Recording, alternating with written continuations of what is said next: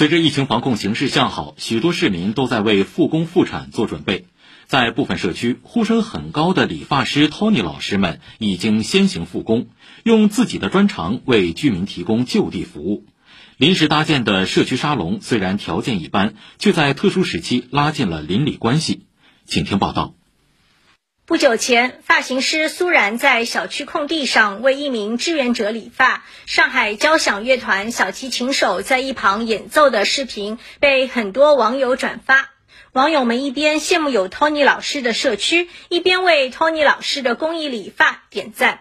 苏然居住在长宁区鉴赏新华小区。他告诉记者，当时自报家门后，小区群里马上热闹了起来。可是我没有攻击，有些邻居就说：“哎，我有捡到啊！”有两位把他们试衣服的镜子捡出来了。半天之内就临时组建了一个很小很小的社区沙龙。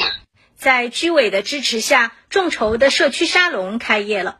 好天气的时候，苏然会打理好自己的发型，穿上店里的工作制服，让自己和被服务的人都更有感觉。一般上午先安排为志愿者义工理发，下午居民们再根据预约时间逐一下楼。老年人不需要预约。优先安排。剪完之后，久违的那种笑容又展现出来了。我能感觉到他们通过这种公益剪，又找回安全感和幸福感。十多天来，苏然服务了超过一百人次。很多居民说，以后要去店里继续找他理发。苏然说，从业近二十年来，还是第一次收获那么强烈的职业价值感。会在我们家门口放些水果，都不知道是哪个邻居放的，大家还要调侃我说，以后我要是搬出这个小区，不可以。在社区先行复工的还有发型师杨建，最近他一直在自己居住的浦东新区德州七村为居民们理发，最忙的时候一天要服务三四十位居民。就在我们楼栋的门口见，就来传来传去的嘛，就越来越多了嘛。十二点钟到下午五点钟左右，大家把他们剪剪短，舒服一些。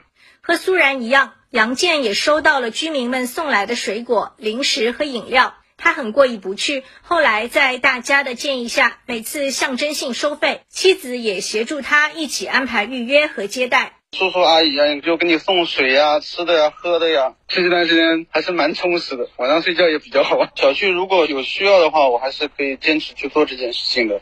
五月七号起，美团上线了社区剪发平台。截至昨天，已有一千两百多个社区的一千三百多名发型师积极参与，通过平台的预约功能，为居民提供家门口的专业服务。